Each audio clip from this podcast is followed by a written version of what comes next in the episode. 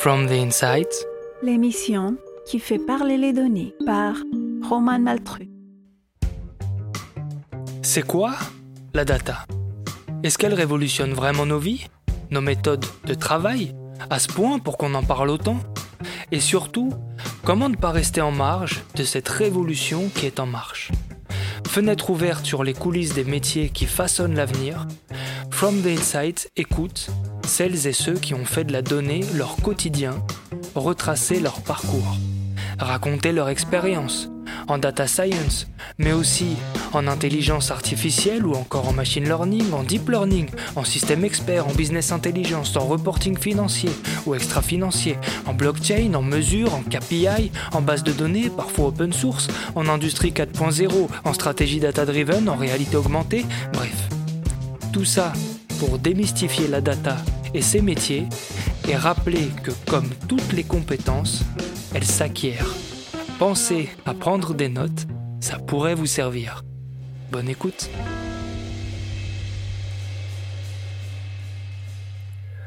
Bonjour à toutes et à tous, j'espère que vous allez bien et que vous avez enfin franchi le cap pour vous inscrire à notre newsletter et si c'est pas encore fait, foncez, ça se passe sur fromtheinsight.com. Cette semaine, je suis toujours en compagnie d'Olivier Mougenot, et dans ce dernier épisode, Olivier nous donnera des conseils sur comment définir ses KPI quand on parle de mesures d'impact, et aussi de comment s'assurer de la fiabilité des données euh, qui sont mesurées. Je vous souhaite une bonne écoute. À tout de suite.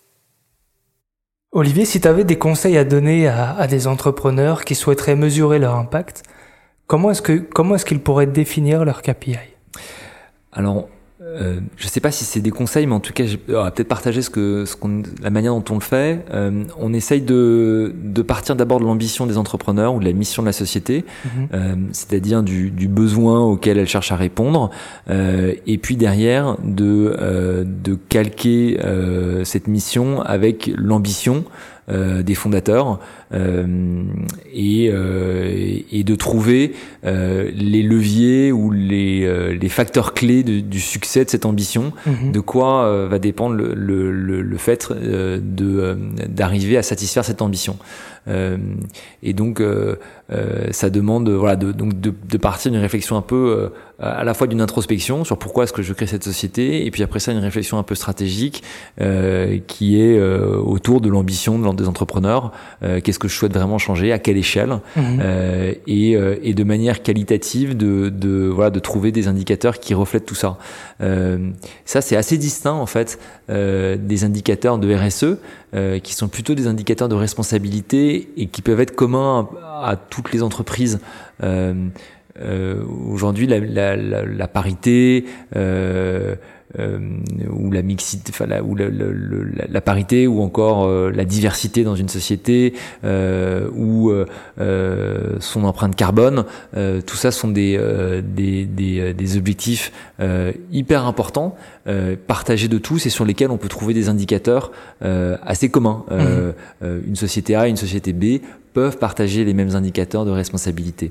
En revanche, quand il s'agit d'impact, il faut revenir euh, à la base du projet, euh, à pourquoi il existe et à ce qu'il cherche euh, à changer, et, et, et de manière qualitative trouver les indicateurs qui vont faire levier sur cette ambition, enfin, qui vont faire levier sur le produit ou sur l'activité, et qui vont permettre d'aller réaliser cette ambition. Et quand c'est des indicateurs qui sont un peu, parce que là en l'occurrence c'est des choses très qualitatives, parfois difficiles à obtenir, comment est-ce qu'on peut s'assurer ou en tout cas se prémunir contre un manque de fiabilité? En définissant bien l'indicateur, ça c'est le premier truc, euh, en cherchant pas à mesurer des choses qu'on peut pas mesurer. Mhm. Ça, c'est l'autre point. Euh, et euh, en faisant aussi... alors, je reviens sur la première idée qui est en définissant bien les indicateurs. Euh, je pense que c'est bien de confronter cette définition à quelqu'un de l'extérieur Mhm. euh, qui va... euh, euh, qui, qui va être plus ou moins convaincu euh, par le fait que la définition de l'indicateur répond vraiment à ce qu'on cherche à mesurer.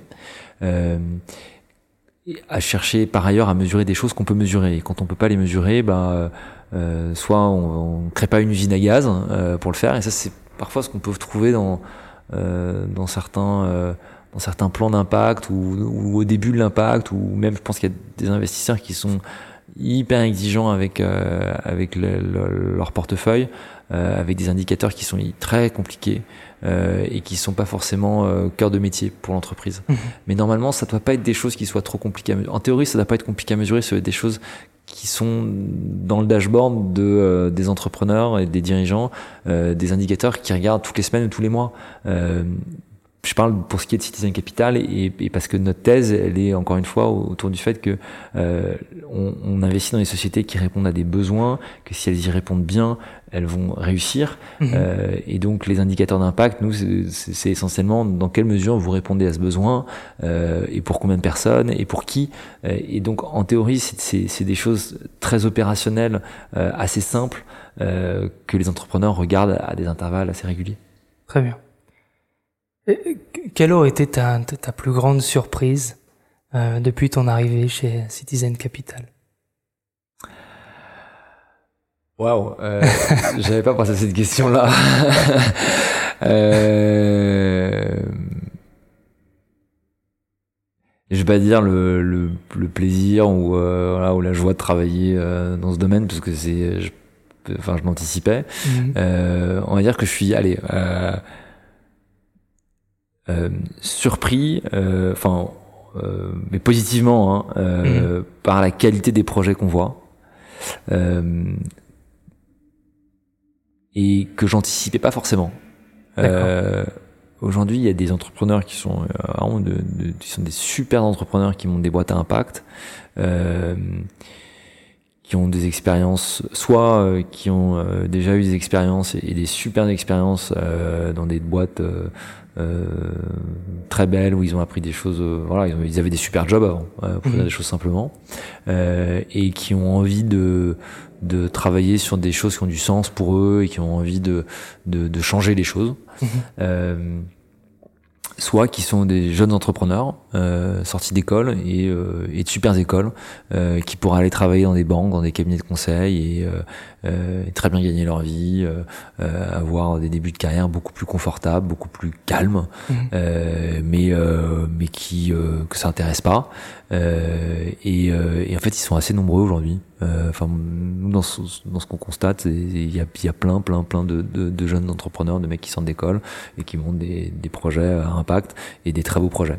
Euh, et puis euh, et puis derrière, euh, bah, là où je suis sur, je sais pas si c'est surpris, mais en tous les cas, je suis un peu ça me, file la pêche, euh, c'est de voir qu'il y a des projets qui euh, qui sont euh, voilà qui, ont vraiment, je pense, qu'ils peuvent changer, qui peuvent changer des choses à l'échelle pour notre société, qui peuvent répondre à des enjeux majeurs. Là, depuis on va dire que les, je sais pas, sur les six derniers mois, on a regardé des choses dans, dans le bâtiment, euh, ou euh, qui est pas une industrie euh, qui innove, euh, qui euh, reconstruit des bâtiments comme en 1950, un peu de choses près, mmh. et pourtant qui doit changer la manière, sa manière de fonctionner. On a regardé des choses dans le bâtiment, on a regardé des choses dans, dans l'agriculture, dans l'industrie agroalimentaire. On a regardé dans des industries assez variées où à chaque fois on, voit des entrepreneurs qui arrivent sur, euh, euh, qui ciblent bien un besoin ou une manière de, enfin un problème qui fait qu'on fait pas bien les choses ou qu'on pourrait, qui empêche de mieux les faire. Mhm. Euh, et qui arrivent avec des produits qui sont assez convaincants, des, des preuves qu'ils sont tout autant. et, et, on, et en revanche, il y a une difficulté, c'est qu'on a envie d'en soutenir beaucoup plus qu'on ne le peut. mais ça, c'est, c'est un autre problème. Est-ce qu'il y aurait un livre pour conclure? Un livre qui t'aurait marqué euh, Ouais, euh, que plusieurs. Euh, alors que j'ai lu récemment, euh, bah, c'est euh, Build to Last de, de James Collins, euh, mhm. qui qui étudie, qui fait une étude sur les sociétés qui ont marqué le, le, le 20e siècle et et qui s'intéresse à ce qu'elles avaient d'unique.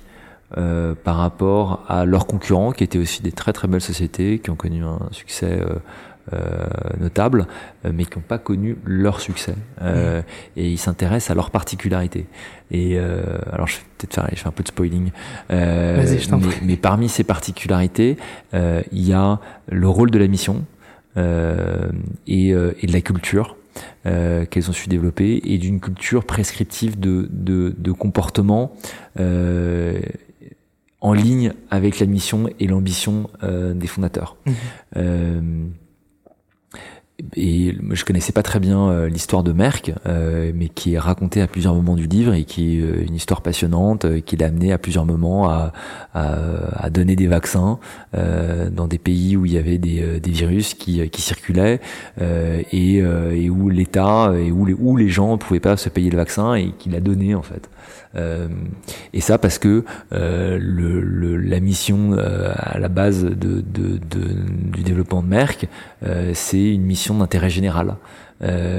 où le, son fondateur dit la médecine, elle est là pour les patients, elle est là pour les malades avant d'être là pour les investisseurs. Mmh. Euh, si euh, on n'oublie pas ça, euh, les profits viendront et plus on s'en souvient, plus les profits seront forts. Mmh donc c'est voilà, donc le, le, rôle de la mission est assez bien expliqué. Et puis derrière, il y a, il y a euh, plein de, de, de, conseils ou de de, de, de, de patterns, de process dont la, de, constater sur la manière dont ces sociétés se sont développées euh, et que je recommande à, voilà, aux entrepreneurs qui, qui veulent, euh, qui développent une boîte aujourd'hui ou qui en dirigent une euh, et qui voudraient changer leur, leur manière de, de les gérer.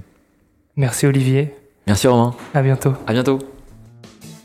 Cette rencontre avec Olivier a été vraiment passionnante. J'ai appris beaucoup de choses. Olivier est vraiment super sympa, je trouve. J'ai adoré échanger avec lui. J'aime beaucoup l'idée qu'on puisse mesurer l'impact des entreprises de manière très concrète et tangible avec des chiffres et des frameworks qui fonctionnent. J'espère que cet épisode vous a plu. Si c'est le cas, pensez à nous laisser une note sur Apple Podcast. C'est vraiment ce qui nous aide le plus à faire connaître euh, cette émission. La semaine prochaine, je recevrai David Laurin. Nous resterons dans la mesure de l'impact puisque David est l'un des premiers entrepreneurs à impact de France. Il a créé un site de revente de livres d'occasion, vous connaissez peut-être, il s'agit de Recycle Livre. Je ne vous en dis pas plus, on se retrouve la semaine prochaine. À bientôt. Cette émission a été préparée avec Nicolas Fronto et Raphaël Pazoumian pour le mixage. Retrouvez-nous sur fromtheinside.com.